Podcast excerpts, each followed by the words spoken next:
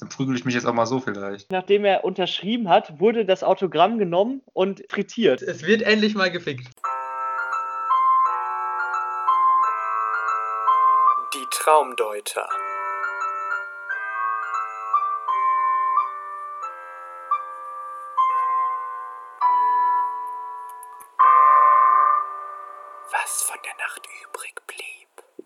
Moin, moin, herzlich willkommen. Ihr hört die Traumdeuter, der Podcast, in dem wir uns über Träume beraten, in dem wir Träume besprechen und auch deuten. Und wenn ich sage wir, dann meine ich Josor, der uns jetzt gerade aus der schönsten Stadt Deutschlands zugeschaltet ist, nämlich aus Dortmund. Jo, moin. Und neben Josor haben wir auch noch Johann, der uns aus Münster zugeschaltet ist, dem sozialen Brennpunkt Westfalens, würde ich sagen. Ist korrekt, ja, moin. Genau, und äh, ich, Sascha, ich komme aus Soos. Ja, wir besprechen Träume und ich glaube, Josua, du hast uns schon deinen ersten Traum mitgebracht, oder? Ja, natürlich. Wie man mich kennt, ein, ein sehr schöner Traum mit vielen Wendungen und interessanten Geschichten. Die Überschrift, die ich zu diesem Traum geben würde, ist GTA 6 Limburg. Man stelle sich vor, wir fahren auf einer Autobahn bzw. Bundesstraße in dem Fall. Die ist vierspurig, also pro Seite zweispurig, äh, in so einem Sportwagen, mehr oder weniger. Vorne sitzen zwei meiner Schulfreunde drin, hinten auf dem Heck bzw. Kofferraum, wie man es nennen will, sitze ich und noch ein anderer. Also quasi nicht angeschnallt, sondern einfach so auf dem Heck drauf. Ähm, und wir, haben, wir fahren halt in die Stadt, also Richtung Limburg in dem Fall. Das äh, ist halt da, wo ich herkomme ursprünglich. Und wir fahren halt zu viel in diesem Sportwagen.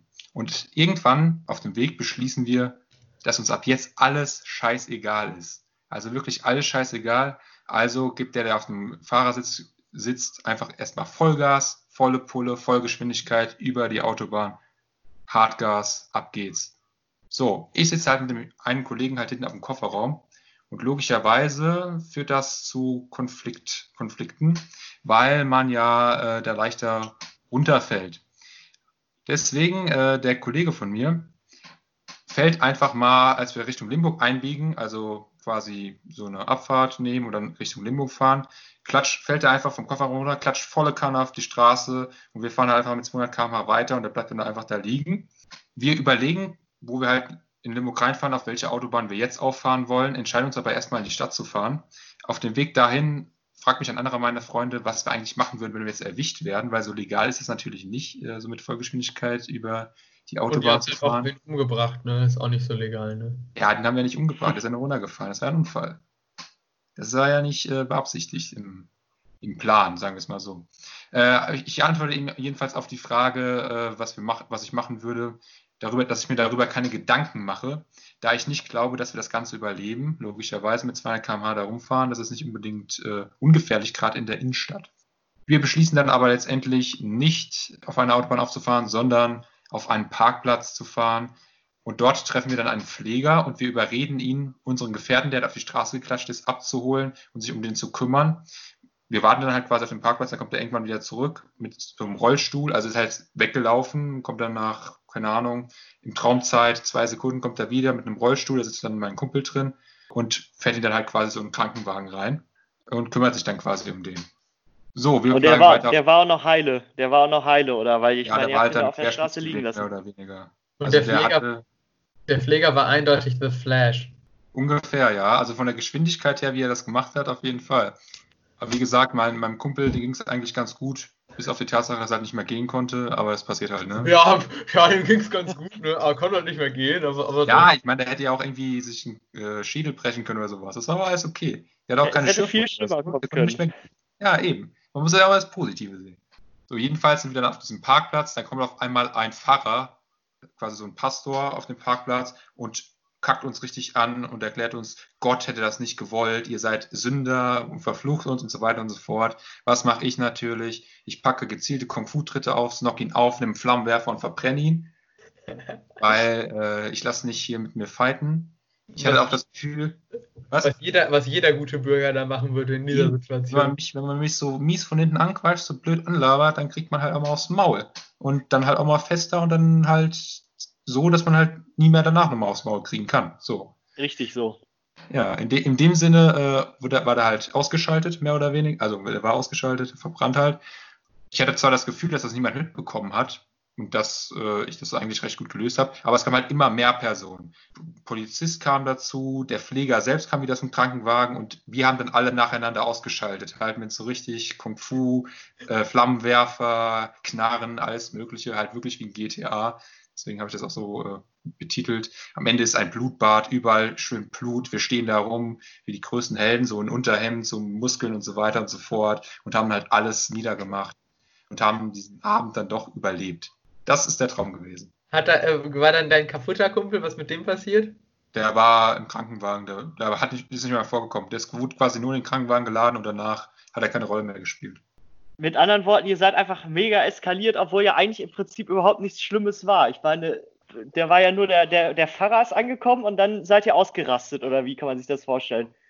Ja, mehr oder weniger. Wir sind halt viel zu schnell gefahren, logischerweise, halt volle Kanne. Wir haben ja beschlossen am Anfang, dass uns alles scheißegal ist ab jetzt. Das, äh, diese Lebensart hatten wir dann auch letztendlich. Und ich glaube auch aufgrund dessen bin ich dann auch ein bisschen ausgerastet, wo dann der Fahrer kam und mich angekackt hat. Da habe ich ihn erstmal fertig gemacht, den Arsch. Die Fahrer sind das wirkliche Problem in Deutschland. Aber was mich mal interessieren würde, ihr hattet dann richtig Muskeln, waren so richtige GTA-Charaktere und so. Hattet ihr das vorher schon oder kam das erst, als ihr mit dem Fighten anfing? Ähm, sagen wir es so, ich kann mich nicht so richtig dran erinnern. Vorher ist mir das halt nicht aufgefallen. Wir hatten halt vorher auch äh, andere Sachen an, sagen wir es mal so. Wir hatten halt so normal, normale Kleidung an, wo wir da im Auto gefahren sind. Aber dann am Ende standen wir halt da so im Tanktop, logischerweise, so. Logischerweise. So, Train, Train the Rock Johnson mäßig standen wir da rum und haben da gepostet. Damit man auch eure, eure Muskeln sehen kann, ne? Und man muss ja auch so sehen, ich bin ja auch ein muskulöser Typ, deswegen ist das nicht so unrealistisch. Ja, total. Du musst äh, demnächst äh, deine Ironie noch ein bisschen ra mehr raushauen, sonst checkt man das nicht, Josua. Alter, ich bin voll muskulös, was ist eigentlich von mir? okay, ich will, ich, will jetzt nicht, ich will jetzt nicht dasselbe Schicksal wie der, wie der Pfarrer erleiden, deswegen lass ja, ich das mal stehen. Ja, bleib ähm, mal hier ganz, ganz geschmeidig, ich komme mit dem Flammenwerfer und äh, vorbei nach Münster. Also ihr, hattet Flamm, also ihr hattet Flammenwerfer und Kung-Fu-Tricks. Das war das hatte ich. Das hatte ich. Die anderen hatten auch Knarren und sowas, je nachdem. Das war halt so mein Skillset. Ich konnte Kung Fu, richtig krass Kung Fu und habe äh, Flammenwerfer benutzt. Ja, nice. Es hat ein bisschen eskaliert über die Zeit, ne? ja, im Endeffekt schon. Aber ich hatte auch ehrlich gesagt kein schlechtes Gefühl danach. Es war irgendwie ganz geil. Da war es auch währenddessen geil, als du die vermöbelt hast? Ja, schon. Ja, so, so, hört sich das an. Du, du hast ja da irgendwie gerade den, den Macker raushängen lassen, ne? So schön alle verprügeln und so. Rechts, links eine. Genau. Jetzt sind wir am Punkt angelangt, wo wir das jetzt mal deuten müssen. Also ich muss sagen, wenn ich das Ganze jetzt mal von deinen Erzählungen her ein bisschen deuten ähm, soll, ähm, da bin ich tatsächlich ein bisschen ersch also erschrocken, Josua, über diese Gewaltfantasien, die da in deinem kleinen Köpfchen äh, heranwachsen. Also ich würde sagen, äh, da ist, du hast eindeutig ein Problem. Und zwar, du willst ja der große ähm, Kämpfer sein und schön steil gehen, alle vermöbeln und den coolen Macker raushängen lassen. Und vielleicht willst du auch, weil ihr ja so ein bisschen die Gesetze brecht, ähm, willst du ja ausbrechen aus deinen Fesseln, die dir unsere heutige Gesellschaft umschnallt. Anarchie forever. Genau. Ja, also ich finde auch den Pfarrer interessant. Das ist ja irgendwie so einer, so der einen noch so an die alte Weltordnung, wie es früher war, hält, so ein bisschen, der so ein bisschen das Gewissen auch darstellt. Letztendlich ist ja der Pfarrer auch derjenige, also das ist ja der Auslöser, warum ihr da so steil geht, wenn ich das jetzt richtig verstanden habe. Also was hast du für ein Problem mit Pfarrern? Generell habe ich kein Problem mit Pfarrern. Ich habe ein Problem mit dem Konstrukt Kirche, dass die Kirche dir sagen kann, was du zu tun und zu lassen hast. Zumindest hören manche Leute darauf, was ich absolut nicht nachvollziehen kann, weil die Kirche überhaupt gar keine Befugnis dazu hat. Also über die Kirche rege ich mich tatsächlich öfter auf. Der Pfarrer könnte natürlich eine Personifikation dieser Kirche sein. Da kann man auch schon mal, schon mal ausrasten, würde ich sagen. Ja, eben, eben. Hat es nicht anders verdient. Also da, also ich würde sagen, Gewaltfantasien spielen also auf jeden Fall, also ist ja eindeutig, dass da schon so der Wunsch danach. Hast, hast du manchmal, den Wunsch, Konflikte gewaltsam zu lösen? Ich würde nicht sagen, ich den, dass ich den Wunsch danach habe. Sagen wir es so, manchmal habe ich auch das Gefühl, ja, so ein bisschen Stress wäre eigentlich ganz, mal ganz angenehm, weil es halt auch oft, oft langweilig, sage ich mal. Aber äh, mein Gehirn schaltet sich dann immer ein und denkt sich dann so, macht, macht eh keinen Sinn, lass es lieber. Also sagen wir es mal so, von unten raus kommt da schon manchmal sowas hoch, aber mein Gehirn äh, gewinnt da meistens die Kontrolle, also eigentlich immer, ich habe mich nie richtig geprügelt. Mein Gehirn gewinnt eigentlich immer die Kontrolle und sagt dann, nee, lass lieber. Und dann lebst du das im, im Traum aus. Und vielleicht nochmal eine ganz andere Frage, die vielleicht auch damit reinspielen könnte. Hast du vorher GTA gezockt oder sowas? Nein. Lange. Ich Okay. habe GTA noch nie gespielt tatsächlich. Auch noch, ich tatsächlich auch noch nie. Unmännlich sind wir hier. Aber vielleicht Ja. ist es auch mit diesen, mit diesen Muskeln und so, vielleicht ist das auch so äh, dieses Männlichkeitsgefühl, was du irgendwie da austrägst. Das sind ja also, du fährst Auto, hast Muskeln, prügelst dich. Das ist ja so dieses steinzeitartige, äh, wie sich Männer, wie Männer, dieses alte Männerbild, was die so verbreiten sollten, wie sie sich darstellen sollten, was so der ideale Mann ist. Äh, wie, Genau. Und in dem Zusammenhang, vielleicht äh, passt das ja auch zusammen. Du wohnst ja letztendlich in einem Haushalt, der von Frauen dominiert ist. Vielleicht, ja, ist da so ein kleines Ventil in deinen Träumen. Oder ist halt, dass diese Männlichkeit dir, dass du denkst, dass sie dir fehlt und dass du deswegen, weiß ich nicht, weniger Frauen kriegst, weiß ich nicht, sowas in die Richtung. Und dass du deswegen dann halt das äh, im, im Traum so dieses Idealbild, oder das heißt nicht mehr dieses Idealbild, dieses Bild, was du denkst, was dazu führen würde, Ziele zu erreichen oder dich irgendwie anders darzustellen, dass du das dann annimmst. Was ich mir auch vorstellen könnte, dass der Traum quasi dazu dient, weil äh, was ich halt wichtig finde, worauf ihr jetzt gar nicht so krass eingegangen seid, ist halt dieser Satz, wo ich, wo ich halt gesagt habe, beziehungsweise wo wir uns vorgenommen haben, dass uns ab jetzt alles scheißegal ist. Ich glaube, dass der Traum mir persönlich sagt, dass, wie Sascha es eben schon so ein bisschen erwähnt hat, diese gesellschaftlichen Fesseln, dass ich die versuche da quasi abzulegen und so ein bisschen äh, die inneren Triebe so raushole, weil mir halt, wie gesagt, jetzt alles egal ist. Mich, mich kümmert nicht mehr, was andere von mir denken, mich kümmert nicht mehr, was die Gesellschaft von mir will. Ich mache einfach das, was ich will und äh, löse Konflikte, die normalerweise man mit, keine Ahnung, zum Beispiel die Konflikte halt mit der Kirche, die, ich, die, die mich halt aufregt, wie auch immer, dass ich die jetzt nicht versuche mit Argumenten zu lösen, sondern einfach so auf die einfache Weise, Faust drauf, vorbei. Aber es ist, aber äh, dieses, diese Ketten ablegen, das ist, ich finde, für mich ist es was Demonstratives auch, als sowas, ich möchte die Ketten nicht mehr haben und mache, was ich will. Das ist mehr sowas, ist ja sowas, ich bin da schon hart gegen. Also ich verprügel Leute und mach Fahrer fertig, also und fahre mit 200 km/h, also das ist ja auch dumm. Das ist ja nicht nur, ich äh, mach, äh, lege gesellschaftliche Fesseln ab, wie ich arbeite nicht mehr und chill jetzt nur und weiß ich, nehme Drogen oder irgendwie sowas, was halt wo du halt irgendwie Bock drauf hast, weil du denkst, es lohnt sich irgendwie, äh, hält sich an irgendwelche Ordnungs-, also machst Wildpinkeln, keine Ahnung. Sowas, was halt äh, dir irgendwie was noch bringt. Oder was halt irgendwie, wo so, so, so komische bürokratische Vorschriften oder so, die schwachsinnig sind. Aber das ist ja wirklich ganz brachial. Ich möchte extra, ich möchte nicht nur für mich was Gutes finden, sondern ganz krass gegen das System, gegen die Vorschriften, gegen das Zwischenmenschliche auch. Also deswegen ist dieses für mich dieses nur gesellschaftliche Ketten ablegen, kann man ja auch positiv machen. Also nicht auf diese Arschloch, ihr werdet jetzt alle abgefuckt. Ich bin auch erschrocken über diese Wut, die da in dir steckt. Vielleicht ist es auch so ein bisschen so, ähm, so eine Wunschvorstellung, dass ich mehr Rebell sein will, was ich aber wahren Leben nicht bin. Dass ich vielleicht das so ein auch sein, bisschen, bisschen mehr auf die Kacke hauen soll. Jetzt auch. Jetzt dann prügel ich mich jetzt auch mal so vielleicht. was erinnert mich an- Ich würde sagen, das ist doch schon mal äh, eine gute, gute Information, mit der du da rausgehen kannst, vielleicht aus Kennst dieser du- Deutung. kennst Oder du habt ihr die- noch was? Kennst du die Rick and Morty Folge, wo, äh, wo die auf diesem Planeten sind, wo irgendwie alle, alle jedes Jahr einmal so dass die, die, die, das geöffnet wird? Search-Planet oder was? Genau, der Purge-Planet, wo man sich einfach ab, also wo man, eine Nacht ist alles erlaubt. Du darfst machen, was du willst, ohne Konsequenzen, weil die irgendwie Überpopulation hatten. Da erinnert mich das irgendwie dran. Ja, so, so extrem war das ja nicht, weil die Fesseln waren ja nicht für alle aufgehoben, das waren ja nur wir. Also wir waren quasi die Gangster in dem Fall, die da auf die Kacke gehauen haben. Also so würde ich, damit würde ich das jetzt persönlich nicht vergleichen. Nee? So hatte Nee. ich mir das Setting irgendwie vorgestellt. Na gut. Also, Also, dein, der, der böse Junge. dein, Fazit ist, Aber, ja, dein Fazit ist also, äh, jetzt nicht mal mehr prügeln. Natürlich nicht. Schöne Äh, Kneipenschlägerei, einfach mal, einfach mal irgendwelche schönen Schimpfwörter ausprobieren. So, immer Muskelshirt tragen und so. ja. Schon cool dann. Nee, mein Fazit ist jetzt vielleicht auch einfach mal, wenn mich was stört, es auch mal anzusprechen. Jetzt nicht unbedingt mit Gewalt, sondern dass ich einfach mal öfter mal sage, wenn mir was auf den Sack geht. Lass uns, Dass ich lass uns nicht das, einfach mich, dass ich mich nicht, mich nicht einfach wegducke, sondern dass mir das scheißegal ist, was andere über mich denken oder wie auch immer, dass ich dann einfach mal meine Meinung sage. Wenn du zum Italiener willst und einer sagt, er will lieber zum Chinesen, kriegt er erstmal direkt aufs Maul.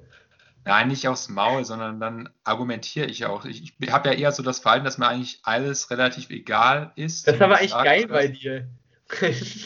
Aber vielleicht will mir mein Unterbewusstsein ja damit sagen, dass ich vielleicht auch ein bisschen mehr meine Standpunkte Boah, durchsetze. aber ohne Witz, ne? Von so Leuten wie mir, die gerne alles, jeden Scheiß, also durchdiskutieren, ob wir jetzt links oder rechts abbiegen, ne? Das ist es echt nicht wert. Also das ist, bewundere ich eher an dir, dass dir alles scheißegal ist. Und du kannst, du hast, du denkst über weniger Probleme nach, du regst dich über weniger Sachen auf, du hast nicht dieses, ich muss diese Diskussionen gewinnen Gefühl. Das ist eigentlich viel geiler.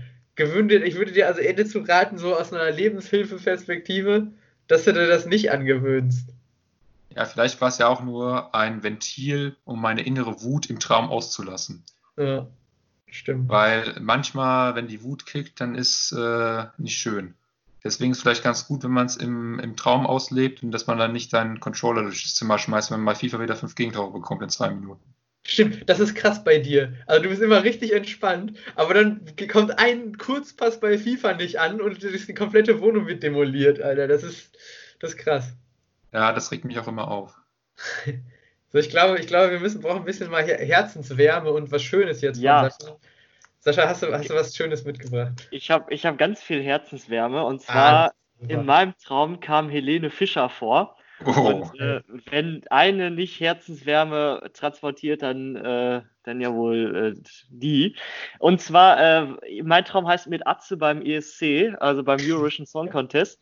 Also ich warne euch jetzt schon mal vor, der ist relativ crazy, der Traum. Aber gut, also das habe ich halt geträumt, kann ich auch nichts gegen, äh, gegen machen. Und zwar, ich war beim Eurovision Song Contest und aufgetreten ist Helene Fischer, was ich übrigens auch für real äh, mal eine gute Idee halte, Helene Fischer zum ESC zu schicken, weil ich Echt? meine, ah, Die ist doch international gar nicht so krass, oder? Ja, Ja, es geht ja Schlager darum, zum dass- gehen. es geht ja darum, dass jedes Land so ein bisschen seine eigene Musik präsentiert und die Musik von Deutschland ist halt nun mal äh, Helene Fischer. Zumindest nach den, sie ist ja die erfolgreichste deutsche Künstlerin irgendwie, wenn es nach dem Geld geht. Egal. Wer noch dabei war, war auch äh, jemand, den man kennt, und zwar Atze, also Atze Schröder. Und ja, keine Ahnung, also der war halt mit auf der Bühne. Also Helene Fischer hat gesungen, Atze Schröder war mit auf der Bühne.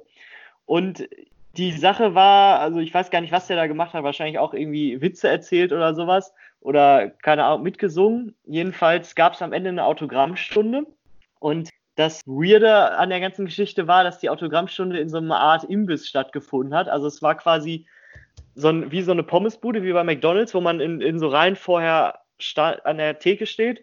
Und hinter der Theke stand halt Atze Schröder, der hat Interviews, also, äh, Interview, also Autogramme gegeben und hat die unterschrieben. Und ich habe mir natürlich auch ein Autogramm da abgeholt und Ich, ich hätte gerne mal eine Unterschrift äh, rot-weiß, danke.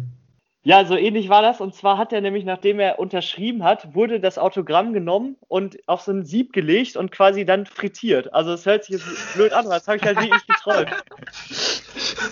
Das, das wurde quasi auf das Sieb gelegt und dann richtig in das Fett reingetunkt. Und das war sogar so weird, dass ich mir im Traum gedacht habe, das ist ja irgendwie komisch und dann den Typen, der das gemacht hat, der dafür zuständig war, die Autogramme, die unterschrieben waren, quasi da reinzubringen, habe ich gefragt, warum das denn gemacht wird. Also selbst für einen Traum war mir das alles ein bisschen äh, suspekt. Und dann hat er mir erklärt, dass das halt gemacht wird, damit die Unterschrift besser auf der Autogrammkarte hält. Und damit habe ich mich zufrieden gegeben. Ja Weil, ähm, also es macht ja Sinn, ne? Dann frittiert man einmal und dann hält das. Und ähm, ja. Ja, geil. dann habe ich, da habe ich mein Autogramm genommen und bin nach Hause gegangen. Das war's im Prinzip. Hey, also du hast, hast Helenes Auftritt hast du noch aber noch gesehen vorher, oder wie? Ja, ja, das, das war ja quasi, Helene ist ja zusammen mit Atze aufgetreten und anschließend gab es halt die Autogrammstunde und da war ich dann auch. Okay, Weiß aber, nicht, aber Atze, Atze ist dann nicht aufgetreten, oder wie? Ja, das, der stand halt auch mit auf der Bühne, aber was, also ich habe jetzt nicht geträumt, dass der da, also er hat da nichts gemacht in dem Moment. Ich nehme euch mal, ich muss gerade urinieren, ich nehme euch mal mit, mit aufs Klo. Geil. Das, Äh, Ja, okay. Also das Crazyste ist halt nicht, also ich finde es witzig auch, immer von dem, von dem Pommesbumster abgesehen, dass du bei einer internationalen Veranstaltung bist und die einzigen Figuren, die da auftreten, sind Atze Schröder und Helene Fischer. V vielleicht, ähm, also es kann natürlich sein, dass da vorher auch schon Auftritte waren, die habe ich da aber nicht, nicht mitbekommen. Also was äh, mich quasi wieder da zurück, äh, nicht zurückholt. Also was ich da jetzt reininterpretieren würde, zumindest an, zum Ansatz zumindest, dass du den Eurovision Song Contest vermisst, weil der ja auch abgesagt wurde. Es gibt ja jetzt noch diese Veranstaltung, die Stefan Raab organisiert, diesen Alternativen, aber halt nicht den richtigen, dass du dann so ein bisschen den vermisst und Echt? dann auch deine Hoffnung verknüpfst, verknüpfst, wie du ja gerade gesagt hast, dass Helene Fischer da auftritt, weil du denkst, dass sie halt der beste beste Part äh, sein könnte, den Deutschland halt da zur Verfügung stellt, also der da auftreten würde für Deutschland. Ja, Atze das wäre mega. So, das würdest du mega finden. Ja. Wie findest du denn Atze Schröder? Findest du den auch geil als Comedy? Dude? Es geht so. Nee, also es geht so. Ich finde den jetzt eigentlich gar nicht so unbedingt witzig. Ähm, es kann sein, dass Atze Schröder da vorgekommen ist, weil ich an dem Abend zuvor, als ich das geträumt habe, noch ein YouTube-Video mit Atze Schröder gesehen habe. Ja, das wird sein. Ja, wahrscheinlich, ja. Aber warum haben die das Autogramm frittiert? Das müssen wir jetzt auch mal analysieren. Was Ja. ist so geil an einem frittierten Autogramm? Ich meine, das macht ja gar keinen Sinn. Nee, erstmal, Warum ja haben die das ja damit begründet, dass das damit die Schrift besser hält? Macht auch keinen Sinn. Wenn du es frittiert hast, dann siehst du die Schrift doch gar nicht mehr. also Das erstmal, Sascha, also, was, ist nee, dein, das was, ist dein, so. was ist dein Verhältnis zu Autogramm? Also hast du welche? Wünschst du dir welche? Hast du früher richtig welche gesammelt? Also ich zum Beispiel, ich habe so viele Autogramme von, von meinem Lieblingsverein von Werder Bremen. Also da habe ich wirklich von äh, jedem Spieler gefühlt, äh, nicht jedem, aber von sehr, sehr vielen Autogramme, Fotos von mir mit denen. Also ich war da richtig Fanboy. Also Autogramm war schon was Geiles. Wie ist das bei dir mit, dir mit Autogrammen? Es geht, eigentlich habe ich nie großartig Autogramme gehabt und ich habe bis jetzt die einzigen Autogramme, die ich habe, ich habe ein Autogramm von Miki Krause, eins vom Almklausi und von Peter Wackel, also nur so Schlagerheinis. Aber das sind coole Autogramme. Ja, weiß ich nicht. Vielleicht hätte ich gerne noch mehr.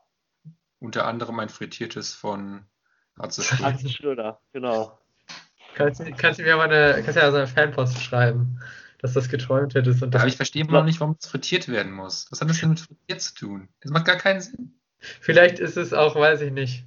Kann ja, wenn man jetzt alles immer auf Corona dreht, irgendwie kommen mit, will man wieder an der Pommesbude was essen und das dann irgendwie verknüpft. Aber sind denn Autogramme sowas, was du auch so geil findest? Also denkst du, ja, schön so ein Autogramm von, von äh, Mickey Krause jetzt mal hier zu haben. Ja, das ist schon schön, aber so super geil, weiß ich nicht. Also, Äh, ist das genauso wie dein Verhältnis zu frittierten Dingen? Oder sind die geiler als Autogramme? also frittierte Dinger sind eigentlich schon, also ich finde alles, was man in eine Fritteuse packen kann, das ist schon erstmal, kriegt erstmal Pluspunkt, ne? Weil das ist schon cool eigentlich, frittierte Sachen. Stimmt, also wenn du die. Pommes, genau. Lecker frittieren mit Kali, da bin ich immer dabei. Nee, weiß ich auch nicht. Vielleicht sollte ich Atze echt mal so, ein, so eine Mail schreiben oder so, aber dann denkt er wahrscheinlich, da ist wieder irgend so ein Perverser oder so und dann, dann werde ich abgewimmelt. Ich habe aber gerade wer auch, weiß. ich hab gerade auch mal gegoogelt, Atze Schröder, der, der, also der gibt seine normale Identität nicht raus. Das heißt, du weißt nicht, wie der wirklich heißt. Also vielleicht gab es mal so Leaks oder so, die unkommentiert waren, aber also die ersten, die, der Google-Eintrag, also ich meine Recherche ging nicht da, ich habe noch nicht mal auf den Link geklickt, sondern nur den Google-Eintrag gelesen und da stand, dass der ähm, seine normale Identität nicht preisgibt. Ich dachte, Atze Schröder wäre der Bruder von Gerhard Schröder. Cool. Der Kurzer Bruder- Fun Fact, wenn wir jetzt schon bei Atze Schröder sind, ich habe mal gehört, dass die Haare von dem auf jeden Fall nicht echt sein sollen. Was? Skandal. Ja. Alter. Ja, Junge. Ich habe auch, ich hab auch mal äh, überlegt, dass der vielleicht sogar normal sehen kann und die Brille gar nicht braucht. Vielleicht ist Atze Schröder auch kein normaler Mensch, sondern ein Cyborg. Oder ein Reptiloid. Also, Sowas. Oder ein Chemtrail. Oder ein Hologramm Los. aus der Vergangenheit. Oder aus der Zukunft. Ja, wahrscheinlich gibt es den gar nicht. Hm. Stimmt. Vielleicht, vielleicht äh, haben auch nur wir drei uns den ausgedacht und der wird ist ja eigentlich in Saschas Traum entstanden. in unserer Realität gibt es den, aber in echt nicht. Mandela-Effekt. Mandela? Alter, was? was? Weißt nicht, was der Mandela-Effekt ist? nee. Ähm, das ist ein Effekt, so eine Massenhalluzination oder wie auch immer, wenn ganze Volksgruppen beziehungsweise mehrere tausend Leute was behaupten, was aber nicht so gewesen ist, aber alle sind sich komplett sicher, dass es so gewesen ist. Das ist nämlich, das wurde Mandela-Effekt genannt, weil in Südafrika Nelson Mandela mal im Knast war, wegen diesen ganzen, ähm, Ja, ja. wisst schon, weil die Schwarzen da ja unterdrückt wurden.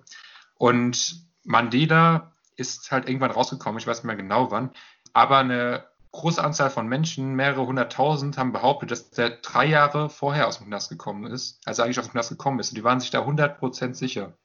Das ist der Mandela-Effekt, dass so Massenhalluzinationen, dass große Massen sagen, das war so gewesen, obwohl es nicht so gewesen ist. Da gibt es verschiedene Theorien, wie das zustande kommt. Paralleluniversen gehören da auch teilweise dazu. Aber ja, genau, das ist der Mandela-Effekt. Ein psychologisches Phänomen. Obwohl ich habe es aber auch manchmal, dass ich so mir ganz sicher bin, dass irgendwas so war oder irgendwie ich das gesagt habe so oder dass es so passiert ist und dann stimmt es gar nicht.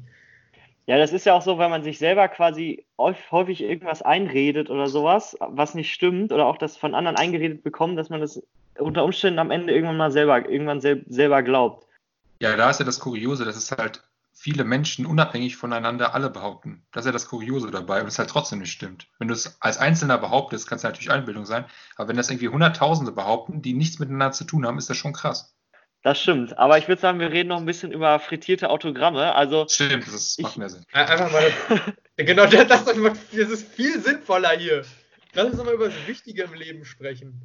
genau. Also, ich würde sagen, also ich weiß jetzt nicht, was ich aus dem Traum mitnehme. Also, ich würde sagen, beziehungsweise doch, ich hätte eine Idee. Helene Fischer soll beim ESC mitmachen. Ich bin traurig, dass der ESC ausfällt und ich hätte gerne ein Autogramm und vielleicht Eine noch eine leckere Pommes. Pommes dabei. Mehr kann ich da leider Obwohl ich würde nicht tatsächlich, sehen. jetzt mal ganz logisch sein, würde ich tatsächlich dieses Atze-Ding, das würde ich jetzt einfach nur unter weirden Shit abspeichern. Also ich glaube nicht, dass in Träumen alles immer eine, eine wirkliche Bedeutung hat oder ein Wunsch widerspricht. Ich glaube manchmal, gerade wenn du auch nur so zwei Elemente, Helene beim ESC und dann Atze hast, kann auch das eine Element mal einfach nur Schwachsinn sein. Ja, das glaube ich auch. Also im Endeffekt ist dein Traum wieder so eine Corona-Fantasie. Wenn es endlich vorbei ist, dann gehe ich mal wieder Pommes essen, hole mir Dann werden Autogramm. endlich wieder die Autogramme frittiert. Mein Ja. Und Helene Fischer bei im ESC, dann, dann ist wieder die Welt in Ordnung. Ja, ja, dann, dann ist echt die Welt wieder für mich in Ordnung. Ja, Johann, was hast du denn so Schönes geträumt? Ja, aber wir haben jetzt gerade die Reise gemacht äh, von Brutalität äh, zu, ja, wie soll ich das sagen, we weirden Musikveranstaltungen. Und äh, bei mir. Der ESC ist übrigens auch außerhalb von den normalen Träumen insgesamt eine weirde Musikveranstaltung. Hast du schon richtig erkannt. ja, stimmt. Das stimmt. Aber das macht Was da alles schon gewonnen hat, das ist schon krass. ja, Auf jeden Fall ist mein. von Also, Peter Wurst. Soll die nicht, soll die nicht auch den, den, den alternativen ESC moderieren? Conchita Wurst? Habe ich gelesen. Also da platzt die Wurst aber aus allen Nähten, wenn die das Ja, erfährt. ja, da geht ja auch nie zu Ende, ne? Weil es hat ja alles ein Ende, nur die Wurst hat zwei. Ja, es ist zwei Enden sogar. Ja, Ende zwei, es endet zweimal. Ich glaube, ihr wollt, dass ich in meinem Traum weitermache. Ähm, also es ist ein zweigeteilter Traum, bei dem ich mir nicht sicher bin, ob beide Teile zusammengehören oder ob es zwei isolierte Träume sind. Verste versteht ihr das Ja. Prinzip? Der Traum hat den äh, Titel, äh, Achtung, Sex in Berlin.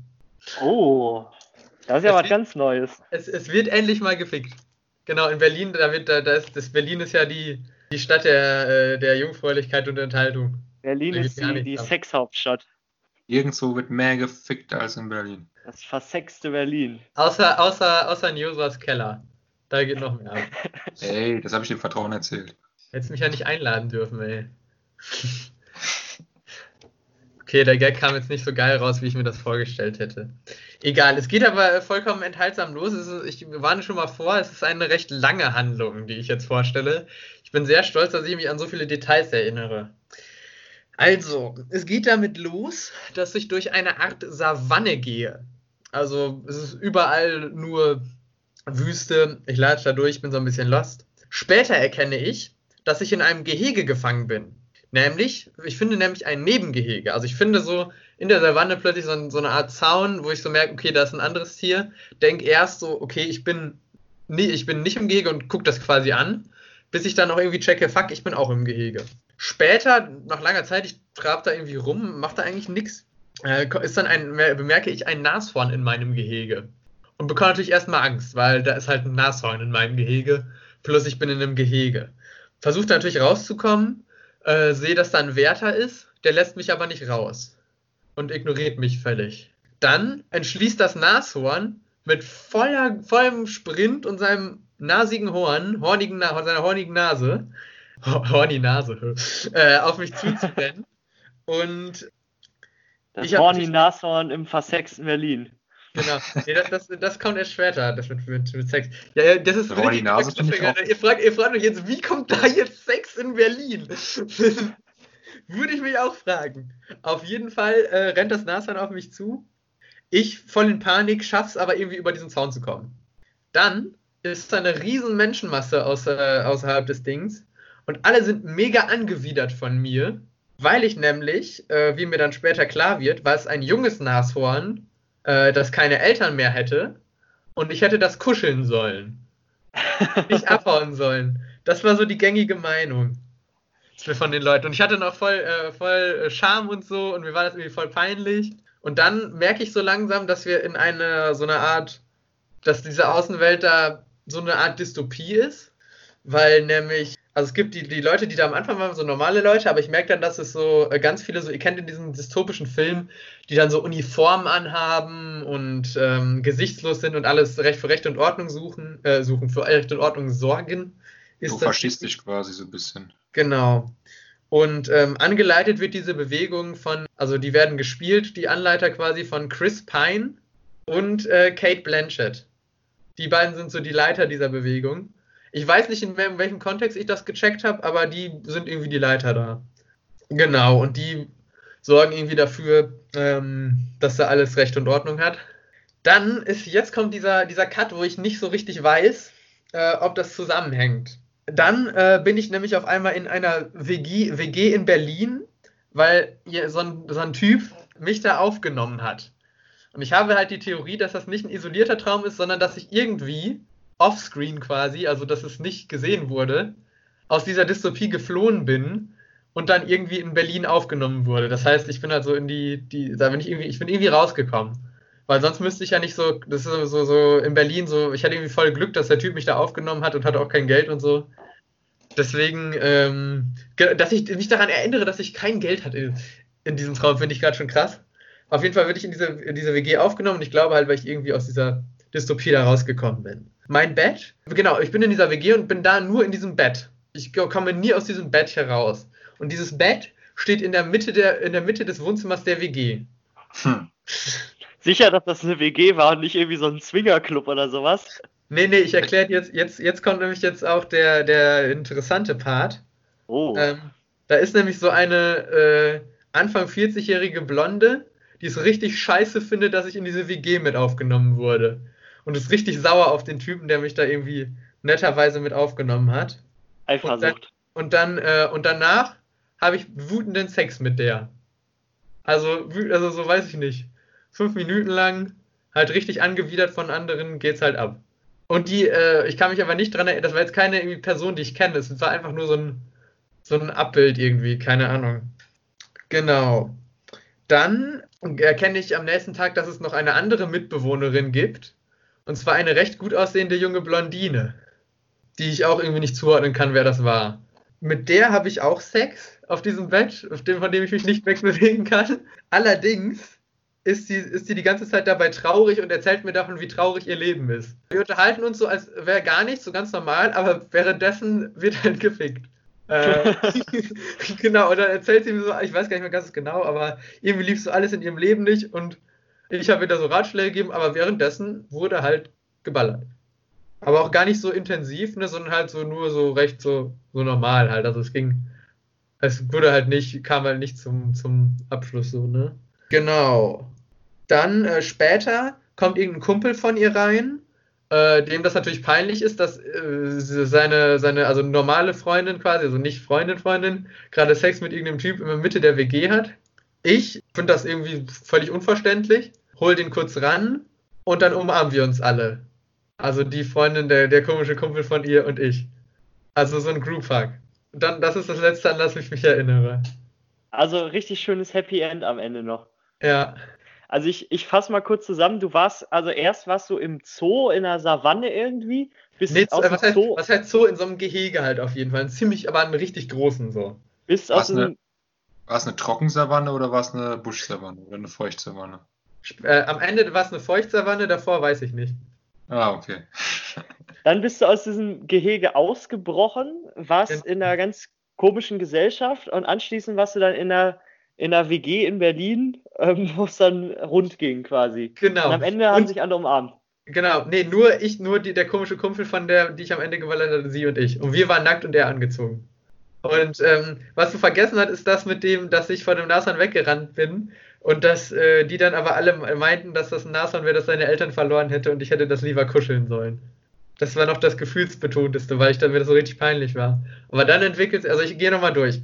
Savanne, Nashorn, wegrennen, äh, Peinlichkeit, weil kuscheln. Ich merke, ich bin in so einer Gesellschaft, so einer Dystopiegesellschaft, entkomme der wahrscheinlich, wir gehen in Berlin, doppelt Sex. Okay, äh, die Frage, die ich hätte. In Berlin war die dystopische Gesellschaft nicht mehr, oder wie? Nee, das war so eine, war oft mal, also es war, war jetzt keine Welt, die dystopisch war, sondern nur so ein, ich bin wie gesagt nicht so hundertprozentig sicher, dass diese beiden Träume verknüpft sind, aber da ich irgendwie da ge- so gecrashed bin in der Wohnung, gehe ich halt davon aus, dass ich irgendwie aus der Dystopie da rausgekommen bin. Okay, also du warst dann quasi so Flüchtling mehr oder weniger. Genau, weil, weil es war irgendwie klar, dass der, der, der WG-Typ, der andere Typ, der in der WG war, mich da irgendwie herzensgut aufgenommen hatte. Du hast, du hast ja gesagt, du bist ja gar nicht aus dem Bett rausgekommen. Warst du vielleicht so ein bisschen was wie ein Sexsklave? Boah, also so hat sich's nicht angefühlt. Da Also Ja, ich meine, hast ja erzählt, du Was warst, heißt, du warst aber was heißt nicht rausgekommen? Ich weiß gar nicht, ich, ich habe mich halt, ich war halt in dem Traum nirgendwo anders als da drin. Ich weiß, ich weiß nicht, ob es so war, dass ich da nicht physisch nicht raus, ich habe jedenfalls nicht versucht, da physisch rauszukommen, es hat nicht funktioniert, so war es jetzt nicht. Also du fandst es geil. Ja. Ja, schon. Okay, also sagen wir das mal so, die Verknüpfung sehe ich noch nicht so wirklich. Aber auf jeden Fall das mit dem Nashorn, das äh, habe ich vielleicht einen Interpretationsansatz. Du bist ja vor dem weggelaufen ja. und da waren alle sauer auf dich, dass du dich nicht mit dem gekuschelt hast oder wie auch immer. ja, aber das war ein Also- fucking Nashorn, was mit Vollspeed und seinem, jetzt mache ich es wieder richtig, nasigen Horn, hornig, seiner hornigen Nase auf mich zurennen. Natürlich hast du da Panik.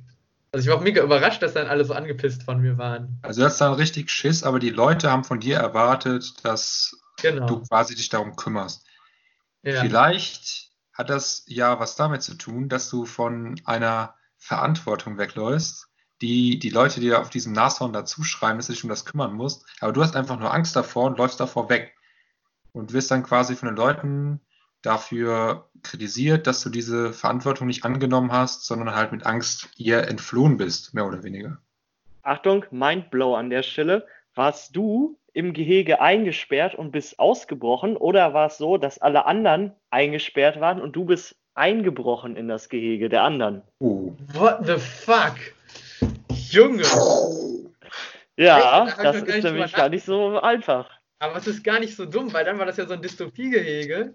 Und wahrscheinlich dachten die dann, das kann man so interpretieren, und dachten die alle so, ja geil, äh, der ist hier in der Freiheit und geht in unsere Dystopie. Also es ist schon, das kann man so interpretieren. Boah, Ja, aber und hinterher abgefuckt dann sein. Wenn die doch eh nur die, die quasi die Zootiere im Endeffekt sind, warum sind die dann abgefuckt, wenn du in denen ihr Gehege gehst? Ja, ach so, weiß ich nicht, aber dass die halt enttäuscht sind von mir, weil deren Ziel halt so da auszubrechen ist quasi und dass dann einer, der schon draußen ist, dann zu denen geht, das so ist die Idee. Du hast Ja, die, aber- die Gesellschaft kaputt gemacht. Vor allem am Anfang dachte ich ja auch, dass ich nicht, dass ich nicht im Gehege wäre und quasi nur auf dem Gehege gucke. Das dachte ich ja am Anfang, als ich das erste Mal gemerkt habe, dass ich im Gehege bin. Boah. Crazy. Ja, aber das macht ja meine, meine Deutung ist erstmal nicht kaputt, dass du da von der Verantwortung für das Nashorn weggelaufen bist, weil du davor Angst Nee, das hast. stimmt.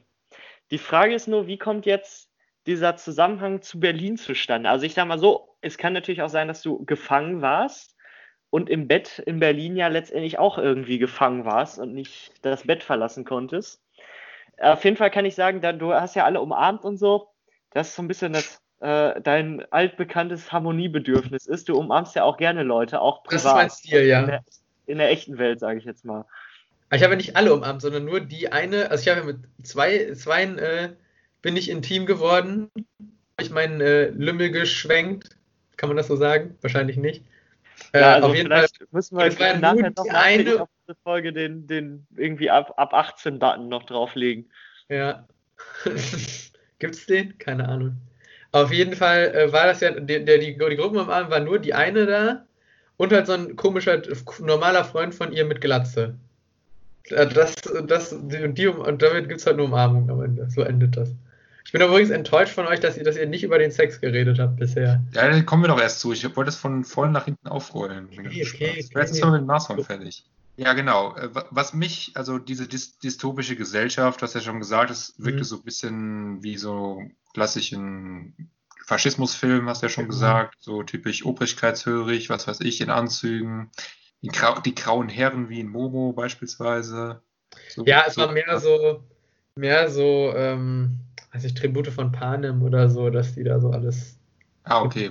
Also, aber macht ja im Endeffekt keinen großen Unterschied, dass Ja. da halt quasi die Leute so ein bisschen indoktriniert sind äh, von oben herab. Und äh, die Leiter waren Kate Kate Blanchet. Blanchett und Chris Pine. Chris Pine. Chris Pine. Okay. Da kommt dann wahrscheinlich wieder dein ähm, Film, deine Filmaffinität zum Vorschein, dass du dann wieder Hollywood-Charaktere in deinen Ja, Träumen. müssen wir, müssen wir mal erzählen. Also in meinen Träumen äh, kommen oft Hollywood-Schauspieler vor. Also mal als sie selbst, aber hauptsächlich eigentlich in Rollen. Das heißt, meine Filme werden oft besetzt. Egal Ja, genau. welche. Also es kann, ist bei Sexträumen so, bei, äh, weiß ich nicht, Verfolgungsdinger. Es ist öfters mal Hollywood-Schauspieler dabei, die, die halt Rollen spielen.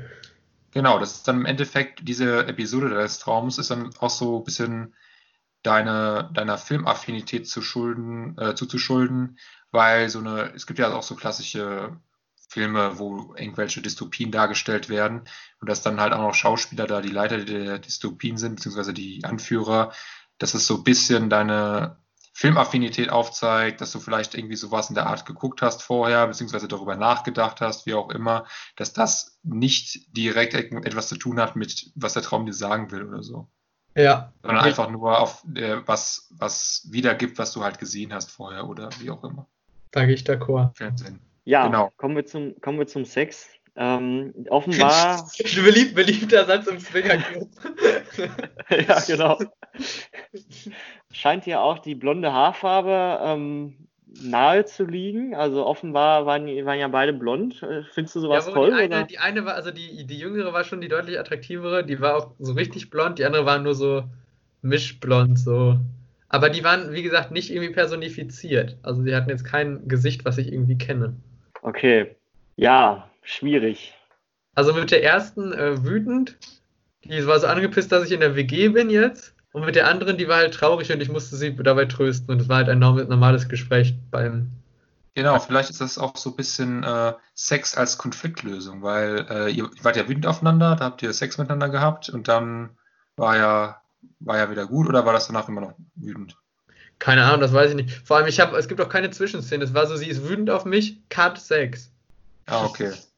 So im Prinzip. Ja, äh, aber das wird ja auch, also zumindest, du verbindest vielleicht auch diese, diese Emotionen quasi auch mit, mit sexuellem Verlangen. Also hier Wut in gewisser Weise und dann am Ende auch die Trauer von der anderen Person, dass du da irgendwie eine Brücke geschlagen hast, dass du äh, mit Sex solche Probleme angehen kannst vielleicht.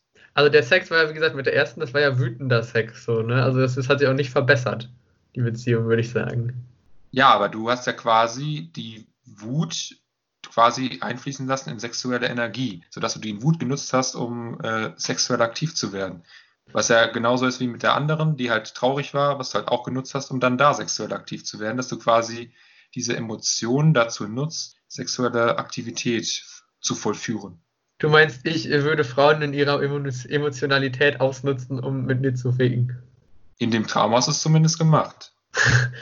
Naja, aber ich war ja, also das war ja, also ich konnte ja noch nicht mal aus dem Bett raus. Also ich, das war jetzt. Ja, deswegen habe ich ja gefragt, ob du Sexsklave warst, dass vielleicht die Frauen zu dir gekommen sind, weil sie ihre Emotionen abbringen wollten. Also Weil sie waren ja ja, offensichtlich zu mir gekommen. Ich konnte ja nicht da raus. Also okay, dann ist es dann ist es doch eher anders, dass Frauen zu dir kommen, um ihre Emotionen zu äh, verarbeiten, mehr oder weniger. Das ist dann Ja, so, ist es dann, dass du dann quasi mehr oder weniger der Prostituierte, Prostituierte in dem Fall bist. Ja, warum fand ich geil? Was ist? Ich fand's ja gut. Also ich. Ja, es kann ja, kann ja sein, dass du das gut findest. Vielleicht solltest du eine Laufbahn als Prostituierte einschlagen oder so. Genau, du, du äh, wirst Massenmörder, ich werde Prostituierter. Und Sascha verkauft frittierte Autogramme. Ja, Genau. da haben wir doch uns alle unsere Zukunftsprobleme gelöst. Ja, ich weiß auch nicht, was du ansonsten, ansonsten aus dem Traum mitnehmen kannst. Also, da ist ja sehr viel Kompliziertes und ja, vielleicht hat Josa recht. Naja, im Endeffekt kann man natürlich auch wieder sagen, äh, dass du dich auch vielleicht nach äh, in der Realität stattfindenden sexuellen Aktivitäten sehnst, dass du auch in den Traum so ein bisschen verarbeitest, wie auch immer. Wer tut das nicht? Ja, genau, eben. Deswegen kann das ja sein, dass das einfach nur Wunschgedenken von dir ist und dann halt, dass du dich am Ende damit verträgst, auch so ein gewisses Harmoniebedürfnis.